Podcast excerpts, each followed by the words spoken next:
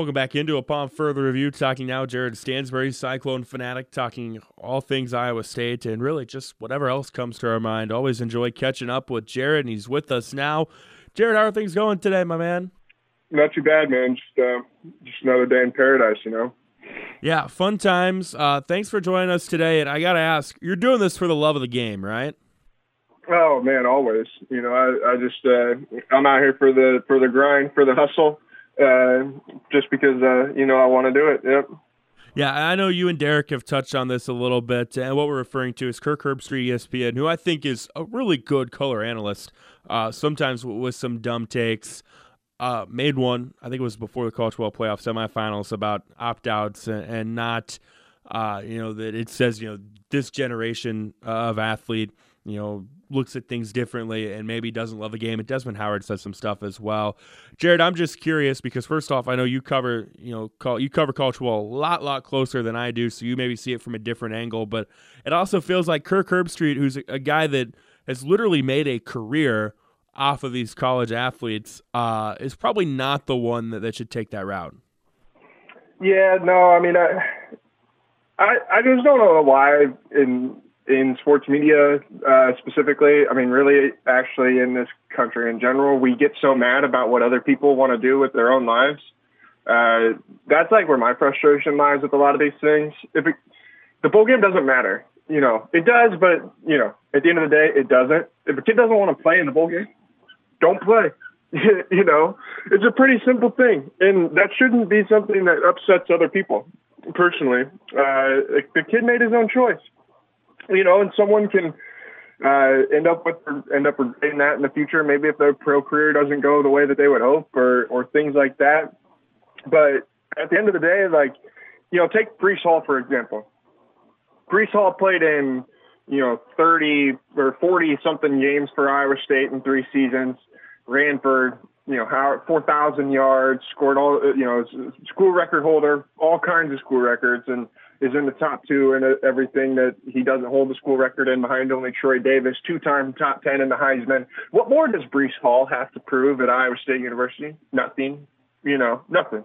And uh, for him to play in the Cheez-It Bowl, like that doesn't do anything. Would Iowa State have had a better chance to win? Yeah, I don't know, probably. At the end of the day, what does the Cheez-It Bowl trophy mean? You know, so it's just one of those things that like – it, it's really annoying when you see those old heads go on the TV and say those kinds of things because it, it's just such a typical old head thing to be really worried about what kids these days are doing and just complain about it, you know, and have no solutions, have no answer for what the, the uh, how you can maybe avoid some of these things. They just complain.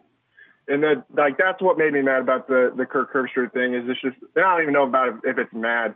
It's what is annoying about it it's like if you want to come in here and complain about this stuff, then you better have a solution or you better have some sort of idea to throw out there of how we're going to change it. And Kirk had none of those things. And maybe he does have those things, it just didn't explain them on TV. But uh, you know, it's it just it's like old man yelling at cloud type of situation to me. And that that's what I that was what my take was at the end of the day. And I uh, you know, I hope that Kirk regrets going on TV and saying those things because I think that it was unfair to a lot of college football players out there who really love to play the game, but want to play at the next level and don't want to take the risk of what's get, what could happen in a bowl game. And we saw the the terrible side of that, you know, 24 hours later with, with Matt Corral in, the Sugar Bowl, talented Ole Miss quarterback, you know, probably gonna he was gonna be a first round pick, maybe even the first quarterback taken, either him or Kenny Pickett. He gets injured uh, against Baylor. And listen, Matt Corral, he wanted to play. He was very adamant that, that it was his decision to play. And and he sh- if he wants to play, he should play. Uh, but do you think maybe now seeing you know like what happened with Matt Corral, and it's not the first time. You know, Jake Butt in the Orange Bowl a couple of years ago probably lost. You know, was going to probably be a second round pick, ends up going like the fifth round. Jaylon Smith was kind of the first guy that comes to mind when I think of that. Is do you think maybe will like what happened with Matt Corral? Uh, maybe we're going to see more and more opt outs, or are we going to see that anyway? we're gonna see it anyway, man. And I think too, at the end of the day, dude, like, how many college football players are there? How many bowl games were there? Uh, I think 42. 40, 42. So that's 84 college football teams. Every college Division One college football team has 85 scholarship players. So that's uh, I'm not a math guy, but that you know roughly like what like 3,800 players or something like that. And there was how many that opted out? 100? Something You know? like that. like that's not a very high percentage. Again, I'm not a math guy, so that's not a very high percentage of players. But this is this is what I'm saying, man. Like at the yeah, okay, there might be a few more kids that opt out. It's still college football. Guess what? People are still going to turn the TV on and watch the games. People are. It doesn't take away from the fact that what that kid did in college. You know, maybe if it's the if it's the Rose Bowl or or whatever, like I can kind of understand the idea of being disappointed. You don't need to go on TV and like complain about it, or like you don't need to do anything like that. A kid can make whatever decision he wants. Shoot, a kid could opt out in the middle of the season and be like, "I'm just not going to play anymore. I'm just going to go to the NFL." We saw that with You Nick know, Bosa. Right. And if you think that you can do it and you and you're going to get picked, then what's it matter? You know. So like to not play in a bowl game doesn't make a difference. And if you're not playing for a championship, then it doesn't matter. You know. So I I just I don't know that we'll see more of it. Again, the it might seem like it's a thing that is have is like all of a sudden this rash of opt outs and stuff like that, but uh, you know, really, when you look at the numbers of it, there's not that many kids that are opting out. It's just the guys that are at the top end of the sport, and um, you know, this sport is about a lot more than the guys that are at the very top end on a year-to-year basis. There's a lot of, you know, when you've got 30, or, you know, 3,800 or 4,000 kids that are playing college football. Yeah, yeah, and these these schools recruit. Uh, you know, it- it's their job to have the next man up approach. And you know, we saw that with Iowa State last week in the Cheez Bowl. And Jared, a tough way to end the season for the Cyclones, falling to Clemson, twenty to thirteen.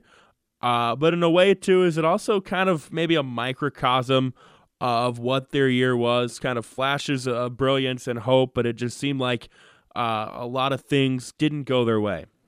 Yeah, absolutely, man. I mean, I, you know, you just come up short, you know, and I think that that's kind of the story of this season for Iowa State. Just all the times that they came up short and uh, in really close games. You got the ball with an opportunity to drive down the field and tie it. I mean, how many different times did we see that with Iowa State this year? Uh, a whole bunch, you know, and um, disappointing. But you know, at the same time, it was really hard to not walk out of that stadium and feel encouraged about what the direction of Iowa State football is. I know you're going to lose a lot of guys that are are seniors, but man, there were some some freshmen, some sophomores that had to step up and had to play had to play more than they ever have before at Iowa State. I mean, look at the you just got to look at the stat sheet. Jirehl Brock came in and played pretty well. You know, I, I was really impressed by the way that he ran the football, uh, and he's going to be a really fun player to watch moving forward. Um, you know, Tyler Miller had to slide in as the starting left tackle, make his first career start. Uh, That Clemson def- defensive front's no joke, man. Yeah. And you know, he had a had a rough first two series, but then he really settled in and played pretty well. Um, you know, Beau Freyler is a true freshman, uh, and he you know led the team with 15 tackles. Uh, Myles Purchase is a true freshman that started at cornerback opposite of Anthony Johnson. Um, you're going to lose some pretty important pieces uh, for Iowa State football. You know, Gary Vaughn uh, started at, at Mike linebacker for the first time. Uh, gave us a little preview of what that's going to look like next year. Like I said, you're going to lose some pretty important pieces and some guys that are all-time greats at Iowa State. But man, these young guys, they got some juice, you know, and I think that they got some guys that are going to coming up here that are going to be some really, really good football players.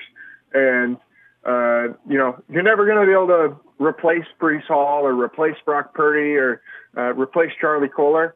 But man, I think they've got some guys in this program. They're going to be able to do a pretty good job of of filling their shoes and carrying forward what they've uh, what they were able to do in their careers. And um, it's going to be an interesting offseason just to learn about some of these guys and, and kind of see how some of these dominoes fall as far as putting together a depth chart and stuff like that. Getting talk with Jared Stansbury, Cyclone fanatic. Uh, Jared, before we transition to basketball, uh, you mentioned you know Brock Purdy. It's going to be really tough to replace him, and, and the legacy that he leaves at Iowa State uh, brought stability to to the quarterback position there in Ames. But it looks like you know we don't know what the landscape's going to look like between now and September. But right now, the guy slated to replace him, I would say, would be Hunter Dekkers. I had a chance to watch him in high school. I thought he was super talented. I don't think it's crazy to say when you look at on-field performance and stuff that he could be just as successful uh, as Brock Purdy, if not more successful. What are some things that you kind of know about him? Uh, as it looks like he's going to be the guy in the future there in Ames. I mean, I think you can you can assume it's going to be a much different type of offense. Uh, Right. You know, the the one thing I will say about Hunter is I mean, he is a much better, and this is nothing against Brock. Uh, Hunter is a much better pure thrower than what Brock is. Brock is a very accurate quarterback, a guy who can, you know, stand back there and, and be really good for you in making, well, making decisions for the most part. Uh, obviously, he has some interesting brain farts sometimes that uh, I think really stick in people's minds that make people think that he was like this erratic guy. Uh, but he really doesn't make mistakes near as often as what people would think. Um, but I mean, with Hunter, like he's got a big time arm, dude, and he's made some throws sometimes when he's when he's come into the game for Iowa State that just make you kind of lean back and be like, man, that's a guy who can really sling that thing, you know. So I think you're probably going to see more stuff offensively from Iowa State that kind of highlights that. Uh, I would be really surprised if you don't see Iowa State stretch the field more with the downfield passing game. You're going to bring back Xavier Hutchinson to be his number one receiver. Uh, I, I think that that'll be huge for X. It'd probably be a big time opportunity for him to, you know, prove what he can do uh, at the next level and and get his name out there a little bit better.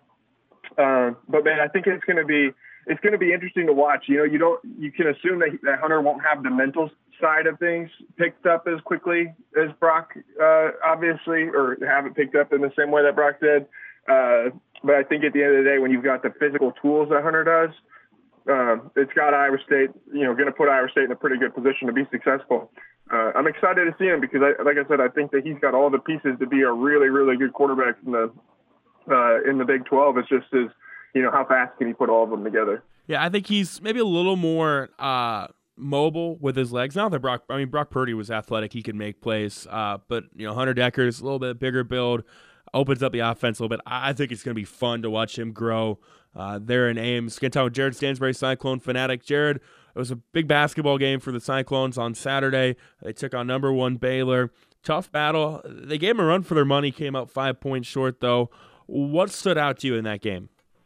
Yeah, I mean, I think the the first thing is, man, that Baylor team is good. Uh, they were really good last year. That was one of my favorite college basketball teams. I think in in the last ten years, probably even longer. One of my favorite that I've ever watched. The way that they could get after you on defense, dude. That team is. This one is is is either just as good, uh, if not better than where that other team, that last year's team was in in early January.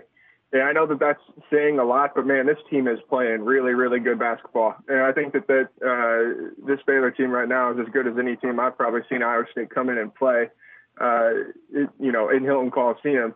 With that being said, Iowa State pushed them to the brink, uh, despite going one of 14 from three-point range, which is really encouraging for Iowa State. You know, I think that Iowa State proved that you know they might not be a top 10 team, but they're definitely a top 20 team in college basketball right now. And, you know, a lot of times it's going to come down to whether or not they can make shots. Uh, but I feel pretty confident after watching that game. If Iowa State can score 70 on someone, the odds that they're going to win are pretty high. Uh, the unfortunate thing for that game on Saturday is they got against the one team that you probably can't beat by just scoring 70. So, uh, it, like, I, it raised my uh, potential expectations for this team just by seeing them play that way with Baylor. But this is a tough stretch. You got to be able to get through it and um, you know weather the storm, not lose confidence if you if you drop a couple. And uh, obviously that continues tonight with Texas Tech. Yeah, fun one coming up tonight. You can listen to that KMAFM 99.1. Jared Stansbury, Cyclone Fanatic. Always fun catching up with him. Jared, thank you so much for the time today. Uh, Derek will be back next week to talk Iowa State basketball. Awesome, man. Sounds good. We'll talk to you guys soon.